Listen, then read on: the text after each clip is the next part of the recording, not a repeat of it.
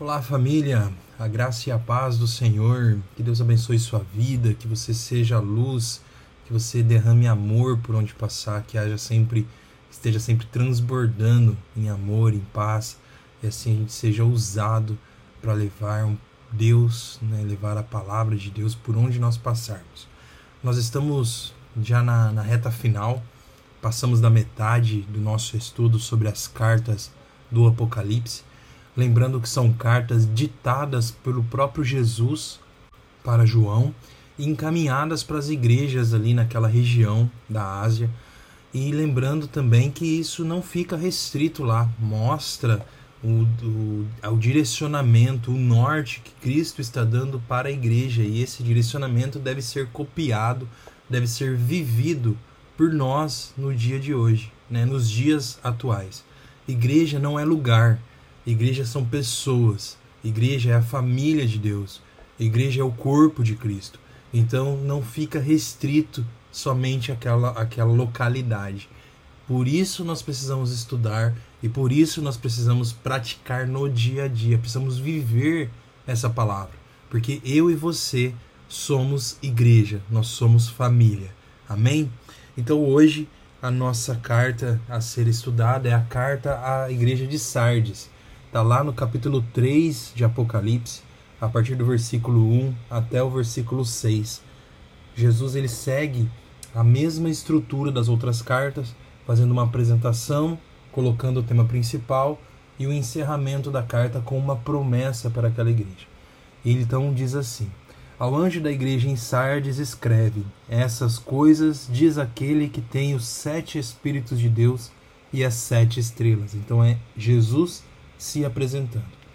Conheço as tuas obras, que tens nome de que vives e está morto. Olha só, mais uma vez Jesus coloca, começa né, a carta dizendo: Conheço as tuas obras, eu conheço o que você tem falado, o que você tem feito. Isso ele traz, Jesus traz essa mesma palavra em todas as cartas, mostrando ali uma grande proximidade, um grande cuidado, um grande relacionamento com as igrejas. E isso é maravilhoso. Na minha opinião, isso é maravilhoso, porque mostra Jesus perto. Às vezes a gente olha, né, a gente sente, a gente imagina um Jesus distante, um Jesus que não está no nosso meio. Mas não, Jesus ele está perto, ele está presente no culto, ele está presente na reunião, ele está sempre conosco. Então ele conhece as nossas obras. Mas a igreja em Sardes, ela é uma igreja peculiar, diferente das outras igrejas que nós já conversamos anteriormente.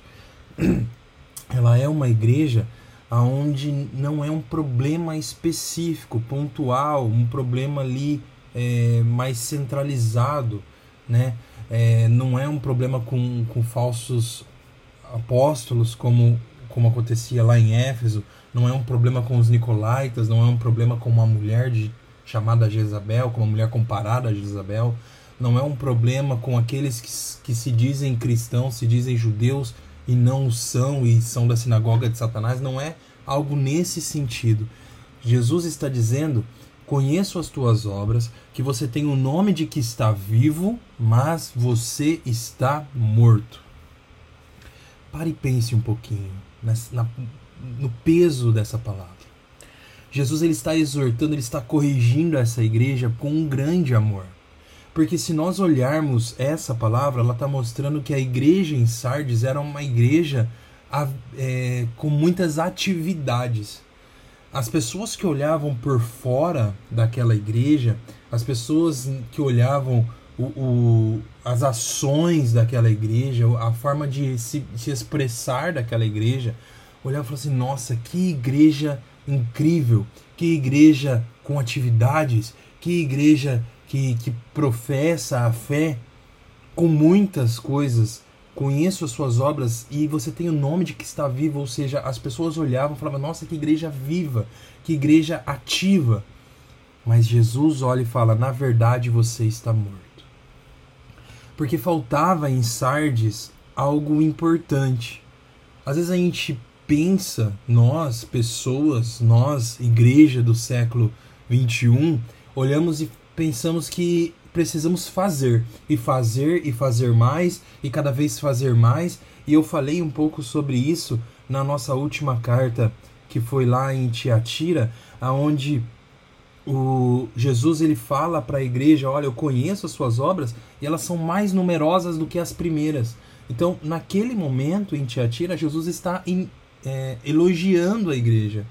A igreja em Tiatira, ela tinha atividades maiores do que a primeira e a igreja ela tem que sempre ser assim, buscando fazer mais, buscando agir mais.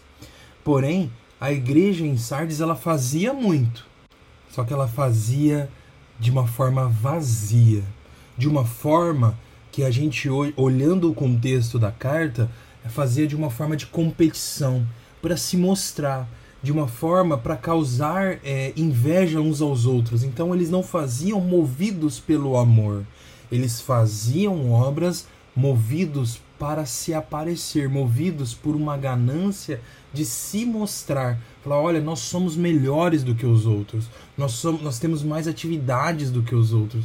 Então pare para pensar um pouco. Hoje se você olhasse para uma igreja como a de Sardes, uma igreja ativa, uma igreja que tem diversos ministérios, uma igreja que faz muitas coisas, faz muitas ações, não, não ficaria convidativo fazer parte dessa igreja? Não seria é, natural que a gente escolhesse falasse, nossa, minha igreja às vezes é tão parada, né? tem tão poucas coisas, pô, a igreja lá de Sardes tem tantas atividades, por que não vou lá? Né? E aí a gente acaba trocando a nossa igreja que por muitas vezes tem uma estrutura bíblica, tem um ensinamento baseado na palavra de Deus, por uma outra igreja que apenas faz por fazer, que não coloca amor, não coloca fé, não coloca verdade naquilo que está fazendo. É uma igreja que vai fazendo apenas para se, se aparecer, se mostrar, tentar convencer com obras vazias. Não tem como a gente não lembrar lá da forma com que Jesus repreendeu os fariseus. Isso está lá em Mateus capítulo 23, versículo 27 e 28. Jesus diz assim: Ai de vós, escribas e fariseus, hipócritas, porque vocês são semelhantes a sepulcros caídos, que por fora se, se mostram belos, mas por dentro estão cheios de ossos mortos de toda a imundiça. Assim também vocês exteriormente parecem justos aos homens, mas por dentro estão cheios de hipocrisia e iniquidade. Então a igreja em Sardes ela, parece, ela estava equiparada a essa repreensão que Jesus estava fazendo aos fariseus. Por fora mostrava muitas atividades, mas por dentro estava podre. Isso mostra uma comparação com a própria cidade de Sardes. Então olha só, Sardes, ela tinha uma fortaleza que trazia muita segurança. Então a cidade, os habitantes ficavam despreocupados porque aquela, aquela, aquele muro, né, a, a, aquelas colunas, elas traziam uma segurança e isso deixava a cidade despreocupada. Eles não vigiavam aquela cidade. Então a cidade, o governante tinha erguido aqueles, aquelas muralhas e não haviam guardas que protegiam as muralhas. E isso foi que causou a queda de Sardes. Foi dessa forma com que Sardes foi invadida, porque não havia quem guardasse as muralhas. A mesma história vai acontecer com a igreja. A igreja, ela vê ali todas aquelas obras acontecendo, tudo aquilo se mostrando como viva, mas por dentro estava sem guarda. Por dentro ela não estava se colocando vigiante, vigilante. Ela não se colocava buscando o amor, não se colocava buscando a Deus. Ela não se colocava em oração. Então tudo aquilo ali mostrava por fora um, uma igreja fortificada, mas que por dentro ela estava enfraquecida. Esse era o contexto da igreja de Sardes. E aí no versículo 2 vai colocar, Jesus vai falar assim: Seja vigilante e consolida o resto que estava para morrer, porque não tenho achado íntegras as tuas obras na presença do meu Deus. Lembra-te, pois, do que tens recebido e ouvido. Guarda e arrepende, porquanto se não vigiares, virei como um ladrão, e não conhecerás de modo algum em que hora virei contra ti. Então Jesus está dizendo para a igreja que dentre todas as obras que estava acontecendo, ainda havia ah, um grupo, ainda haviam obras, ainda haviam atitudes que sim possuíam amor, mas que essas também estavam sendo engolidas, estavam sucumbindo às outras obras que eram feitas por fazer. Então Jesus está dizendo: vigia nessas obras que ainda são verdadeiras, que ainda são movidas pelo amor, que ainda possuem fé, que ainda possuem verdade nelas. Vigia essas obras, porque elas estão para morrer também. E aí Jesus então diz: você ainda tem recebido e ouvido, você pode se arrepender. Você tem a oportunidade de se arrepender. Então, lembrando lá do fruto do Espírito, por exemplo, nós sabemos que existe o fruto da bondade e o fruto da benignidade. O fruto da bondade é agir de formas boas, mas a benignidade é o que vai trazer verdade a isso, é o que vai mover, é o que vai nos fazer ir além daquilo que, no, no, que chega até nós. A bondade é fazer coisas boas quando a, a, a oportunidade vem até nós, mas benignidade é fazer coisas boas de maneira espontânea, de, coloca a verdade naquilo que está sendo feito. Na igreja em Sardes, eles estavam fazendo as coisas por fazer. Não havia nem bondade e nem benignidade. E Jesus está dizendo: você está ouvindo agora a repreensão, então você se arrependa, guarde essas palavras e se arrependa, porque se você não vigiar, eu virei como um ladrão atrás de você. Eu virei como um ladrão, um ladrão até você. Então, Jesus, em sua infinita misericórdia, ele ainda corrige a igreja, exorta a igreja, está lado a lado com a igreja, está encorajando a igreja a que nessas obras que estão sendo praticadas seja adicionada a verdade, seja adicionado o amor, seja adicionado fé, seja removido toda, todo o egoísmo, todo se mostrar, todo o fato de querer aparecer, tudo isso tem que ser removido e o amor, a fé e a verdade devem ser inseridos. Jesus nos mostra que existe sim a oportunidade de ser corrigido. Existe sim a oportunidade de, de corrigir, de fazer diferente. Existe essa oportunidade de se arrepender. Nada está perdido. Isso é importante para nós como igreja. Às vezes a gente olha esse contexto da igreja de Sardes e fala assim: meu, tá tudo errado, tá perdido, não tem para onde ir, não tem mais saída. Não lembre-se que Jesus, ele é misericordioso, ele nos dá a oportunidade de arrepender, ele nos coloca em um processo de santificação. E é um processo, é um processo que nós temos que viver dia após dia, é um processo que nós temos que nos conduzir de santificação. Então, existe a oportunidade do arrependimento. Mas Jesus está dizendo: existe essa oportunidade. Você está tendo a escolha de se arrepender e de mudar os seus atos. Porém, se você não se arrepender, se você não agir com urgência, se você não procurar corrigir os seus erros hoje, virei como um ladrão, e você não conhecerá de modo algum a hora em que virei. Olha só o quanto isso também deve ter um grau alto de atenção porque as, nós temos a oportunidade de arrepender, nós temos a palavra de Deus que nos garante essa oportunidade, mas nós precisamos agir hoje. Não é algo que nós podemos adiar para amanhã, não é algo que nós podemos pensar em fazer depois.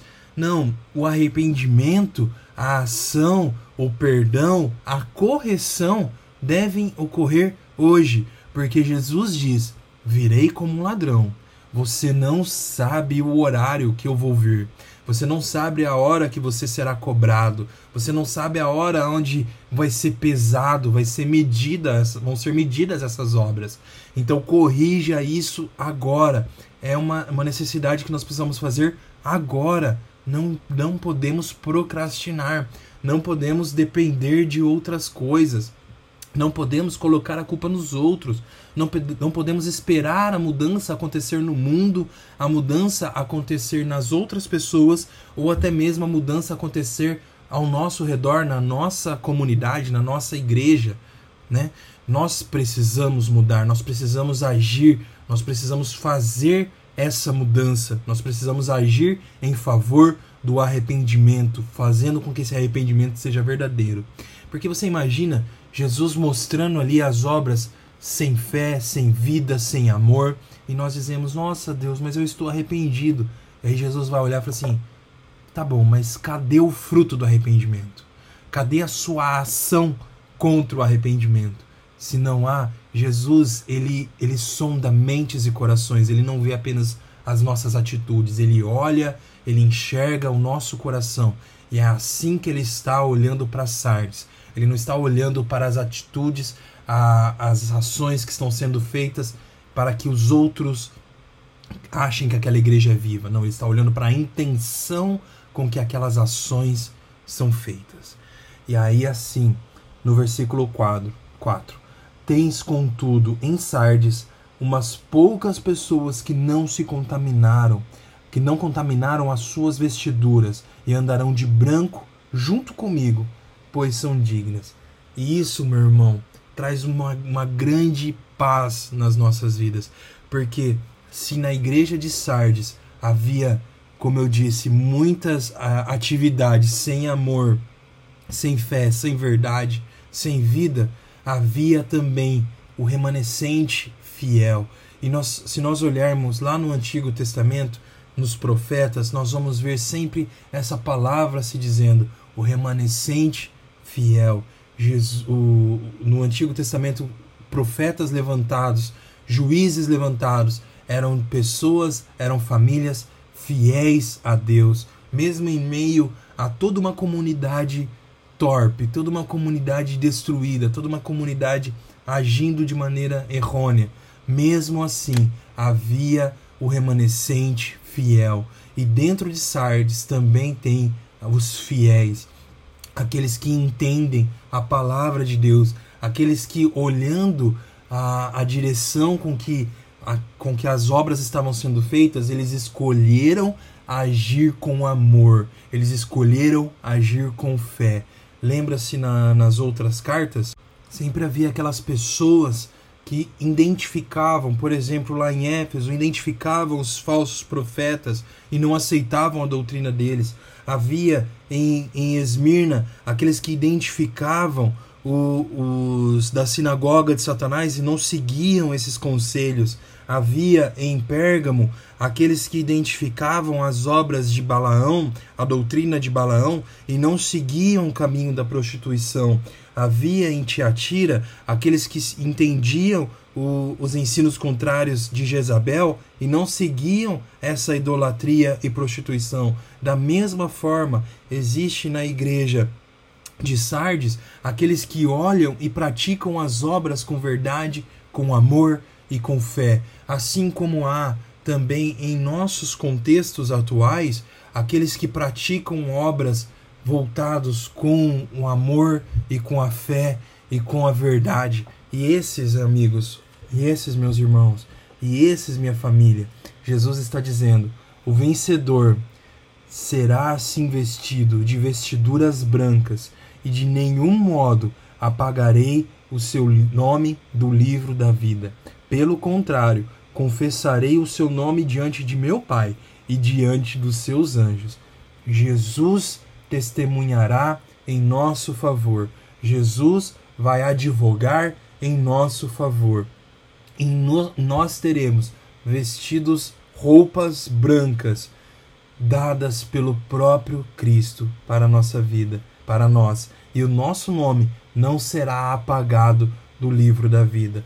Que nós possamos sempre proclamar essas verdades, que nós possamos sempre agir com essas verdades em nossas ações, em nossos ministérios, em, nossos, em nossas ações através da igreja, que nós possamos sempre ter essa verdade. E assim, e, e se houver em nós, se o Espírito Santo estiver falando contigo nesse momento, alertando para que em determinado momento, em determinada ação, em determinado agir, eu ou você agimos de maneira egoísta, agimos de maneira interesseira, agimos de maneira a nos mostrar naquele momento. Então, nós também precisamos nos arrepender. E não é amanhã, é hoje. E não é daqui a pouco, é agora. E não é para mudar de igreja, não, é para mudar a nossa atitude. Porque nós somos o, a mudança que nós precisamos ver. A mudança começando em nós vai atingir quem está próximo de nós. Que nós possamos levar esse amor, que nós possamos levar essa verdade e que nós possamos praticar essas palavras em nome de Jesus, para a honra e glória de Jesus. Que Deus abençoe a sua vida e a minha vida, que nós possamos sempre estar baseados, libertos e sendo conduzidos por essa palavra, por esses ensinamentos, por esses direcionamentos que Jesus tem dado às igrejas. Na semana que vem falaremos então sobre a carta à igreja de Filadélfia. Amém? Que Deus abençoe sua vida. Fique com Deus.